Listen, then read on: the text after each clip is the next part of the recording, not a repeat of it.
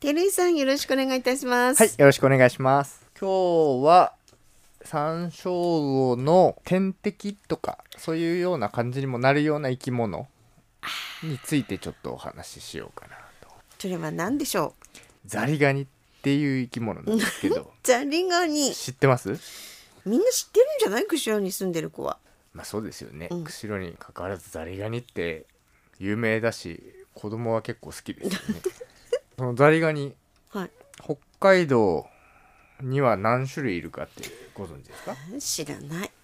知らないな。とりあえず二種類はわかりますよ。はい。日本ザリガニ日と本ザリガニと内田ザリガニ。ああなるほど日本ザリガニと内田ザリガニって多分全国的に見ると名前が上がらない方の2種類、え、そうなの？はい、まず正解は北海道は3種類いるんですよ三種類。はいそのうちの2種類は今おっしゃった日本ザリガニとはい。内田ザリガニなんですけど、おそらく一番有名なのはもう1種類のアメリカザリガニだと思うんですよねまあ馴染みないですよねこっちの方だと、釧路の辺りにはいないザリガニなんですけどあ、いないの。はい、このアメリカザリガニはお祭りとかでザリガニ釣りとかあったら大体アメリカザリガニですし あとは学校で小学校とか中学校で飼育したりするのあも大体アメリカザリガニですねーどうして？それぐらい日本全国でいうとメジャーなんですよ、あ、そうなの？はい、でも釧路じゃメジャーじゃないので今名前が上がらなかったんだとそ思うんですけすどね。その辺はまあこれからちょっと三種簡単に類なんだ。そうです3種類ですいやそれが多いっていう人とえいやそれしかいないのってう、いうん人そもいれるしかいないの？そうですねザリガニってそんなに種類ないんですよ、ですね。はい、しかもそのうちの1種類だけですね日本にもともといた在来種ってやつは日本ザリガニ。はいそうです日本ザリガニですねその名の通りはい。他の2種類は外来種のザリガニあ、いわゆるね、入ってきたのね。このまま日本ザリガニの話をしていきたいところではあるんですよ日本ザリガニってすごく魅力的な生き物だほんほん。ただ一番最初にあの山椒の天敵になるようなみたいな話をしちゃった のであは。じゃあ今日はザリガニの外来種の方の話をしようかなと思います。なんで在来の日本ザリガニについてはまた機会があればそうですどね。っわかでお話しさせてください。かりました。ははい、で全然名前が上がらなかったアメリカザリガニい。これはあの日本で多分一番有名なザリガニなんですけど、そうなのはい、名前の通りアメリカからやってきたのね。やってきました。アメリカの南東部の方のちょっとあったかいところから来たザリガニですね。ね。うんうん。大きさは10センチくらいですかね。大きいのね。結構。今多分日本ザリガニをイメージしたから大きいあそうですっていう話をした、 その通りです。はい、3種類のザリガニでいうと大体中間ぐらいのサイズのザリガニですってことは日本ザリガニ、はいアメリカザリガニ、内田ザリガニで内田ザリガニが一番大きい。そういうことです、うん正解ですはい。このアメリカザリガニじゃあ何のために日本に連れてこられたのか、そうね。そもそもね、はい、このアメリカザリガニはあのウシガエルって知ってますカエル大きいの。そうですすっごい大きいカエルです オタマジャクシが手のひらサイズぐらいある本当？本当です本当ですじゃあ牛ガエルってどのぐらい大きいの？拳2つ合わせてもまだちっちゃいんじゃないですかもっと大きいやついますねえそうなの？はい、それも釧路にいないの。釧路にはいないですね、うん北海道だと道南の大沼、ちょっと暖かい方ね。はい、そっちの方にはいるんですけど、はいそのウシガエルを日本で食用にしようってことで輸入してた時代があるんですよねその時にウシガエルの餌にしようってことでアメリカザリガニあ入れられてるんですよただアメリカザリガニを輸入したのは1回だけだと言われていてええ。 100とか200輸入したうち生き残ったのが20何本だったのかなそれをあの増やしたのが増やしたというか増えちゃったと言ってもいいのかもしれないですけどそのたった20から今日本全国ほぼほぼどこにでもいるのがアメリカザリガニなんですよねすっごい繁殖力ってこと？そうですねすごく強いんですよいろんな環境に対応できるというか、まあ、それでも同等にいないのはアメリカザリガニっていうのがやっぱりあったかいところがそういうことなん得でし意ょなうザね。リガニなんですよね、うん釧路のそばで言うと十勝川温泉はい。あの辺りはアメリカザリガニが結構いるの？いますあの温泉のあったかいから？はいあるところであったかい水が流れてる川とかが温泉街の裏に流れてたりするんですけどそこを行って網でガサガサやるとアメリカザリガニとグッピーが取れます そういうところにあのアメリカザリガニがいるんですねあと他に札幌でもいる川があるんですけどそこもやっぱりなんかあったかい水が流れ込んでるような川みたいですね、そういうところ悪にさはしないしますしますアメリカザリガニなんてもう入ってしまったらそこの生態系を破壊する もう典型的な生き物ですじねゃあいない方がいいんだうーんまあ僕はいない方がいいかなとは思ってますけど駆除してるのえっ、といろんな団体が全国では駆除してるんですけど、全然追いつかないのが現状ですね、まあそれぐらい繁殖力も生命力もはい絶大なんですねそうですねこれが同等に入ってきたらと思うともうでも気温がね変わってだんだん暖かくなったら可能性としてはないわけじゃないですそようねですねありますねアメリカザリガニ自体はすごくかっこよくて魅力的な生き物なのでできれば入ってきて駆除なんてことはしたくないですよねうん家で飼ってる分にはいいんですけどいやでも増えたら大変ほんとそうですよねでこのままアメリカザリガニの話をして終わるわけにはいかないので、はいもう一種類の話をしようと思うんで すけどもう一種類がさっきから名前出て内田ザリガニっていうザリガニで、はいはいこれ1 5センチぐらい大きいザリガニです大きいですねはいこれもアメリカから来ましたアメリカ多いのねただアメリカのこっちは北西部さっきが南東部だったそうですね北西部北の方から来ていてえそこはあの非常に涼しいところえ でそ、うですねはい、気温とかを見ると釧路と大体同じぐらいあだから釧路で増えるんだあとこいつがいた川がすごく大きな川なんですねコロンビア川とか、はいそもそもねはいこっちで言うと釧路川みたいなはい非常に大きな川でそういったところも似てるんですねそういう意味では今釧路川の辺りにはこの内田ザリガニっていうのがたくさんいるんですけどえそもそもなんで来たのこれは、えー、と食用にするためですねあの牛ガエルじゃなくて僕らが食べるああ餌としてではなくね、はい、で全国のいろんな湖とかに入れられたんですけどい美味しいってことや結構美味しいですよ食べた食べました食べました食べてないんですかない阿寒湖に行ったら売ってるじゃあないですかースープになってたりとかねスープになってたりそのままボイルで美味しいんだ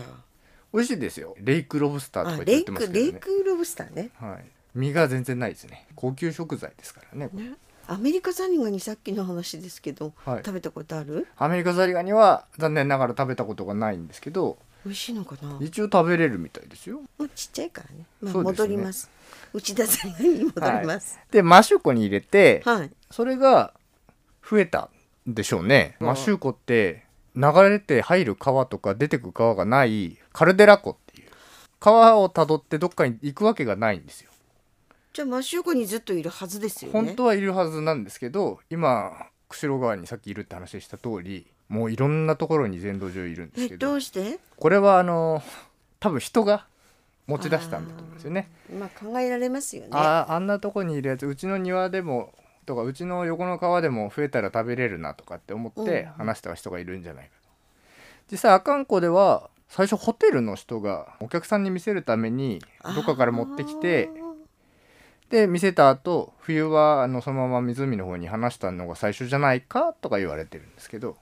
あーまあそんなんでこちらも生き残ったとそうですねこちらもどんどんどんどん増えてしかもこっちはこ涼しい環境が好きなのでやっぱ繁殖力大なんですねすごい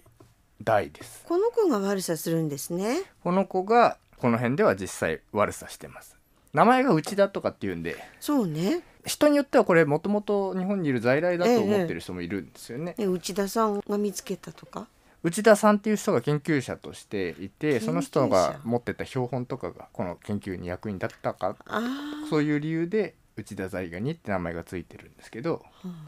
非常に勘違いする人が多いので在来種別のじゃないってことですから、はい、名前にしようなんて、て話になったんですけど、うん結局内田ザリガニって名前が定着しちゃってるのでええそのまんまですがこれが外来種で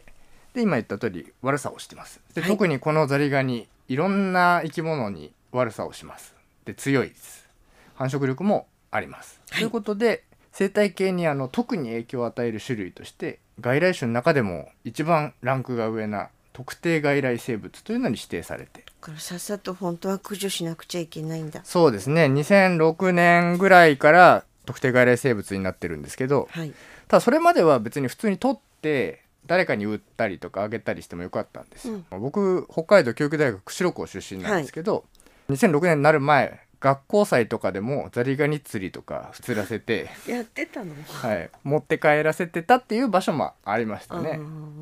今はもうそんなことやったら捕まっちゃうので、うんできないんですけど、まあ、それぐらい危険な生き物なんですが、はい今僕たちが喋ってるこのスタジオのそばにあるハルトリコっていう、はい市街地にある湖こちらの方にもたくさんいて今結構問題になってるんですよね駆除してるんですよね駆除してますただ見つかったのはそんな昔じゃないんですよね2000年前後えそれ調べてなかったからじゃなくていやー多分それぐらいなんじゃないかなと思ってるんですよ最初その頃にいろいろと調査で入ってたんですけど、ええそれまで全然捕まらなかったんですよね魚の調査をしてても何しててあもそれがもう目につき始めたのが2000年ぐらいーだから比較的新しいっちゃ新しいそうですね比較的新しいのかなって思いますね、うん他のもっと古い戦後の頃から入ってきてるものと比べたら新しいかなと。ですで,、ハルトリコにじゃあ内田ザリガニがいて何がいけないのって話なんですけどハルトリコって国の天然記念物になってるんですけどその理由がヒブナっていう赤い船ですね、はい